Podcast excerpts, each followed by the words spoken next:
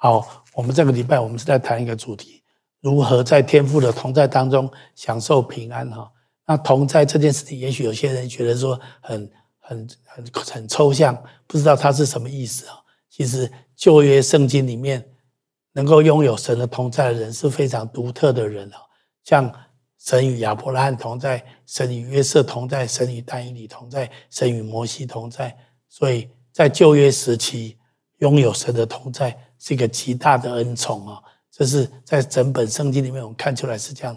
那你说，那新约圣经我们就没有神的同在吗？不是，在新约圣经里面，我们更是领受神的同在，因为神把耶稣基督带给我们啊，是耶稣基督赐给我们。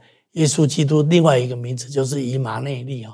其实，当我们拥有耶稣基督的时候，就是拥有神的同在哈。那耶稣基督是带来神同在的唯一管道。为什么呢？因为神透过耶稣基督把我们从罪恶中拯拯救出来。来除去魔鬼的作为，好让神可以与我们同在。所以神要借着耶稣使你与天父和好，那么这样子你就可以拥有神的同在，你就可以享受神的平安。所以，我们生命当中要经历神的同在，要在神的同在当中来经历神必荣耀神。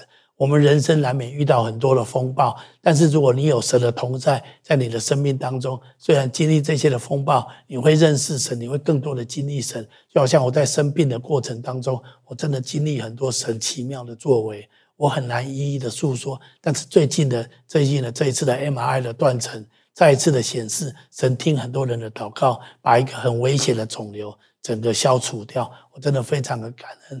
听了，我听到这样的报告，我今天也非常的兴奋了。我知道这不是人做得到的，这是神自己做的哈。所以我要鼓励大家，在新约时代，在基督耶稣里面来享受神与你的同在。你要知道，神比环境更大。不管你人生遭遇怎么样的风暴，如果你在基督耶稣里面，你就拥有神的同在。神要带领你。与你同在，经历这一些的不容易的过程，好让神的名借着你得到极大的荣耀。我这是今天要跟大家讲的非常重要的一个信息，鼓励每一个人拥有神的同在，在神的同在当中享受神的平安，而且来荣耀神的名，经历神的大能啊！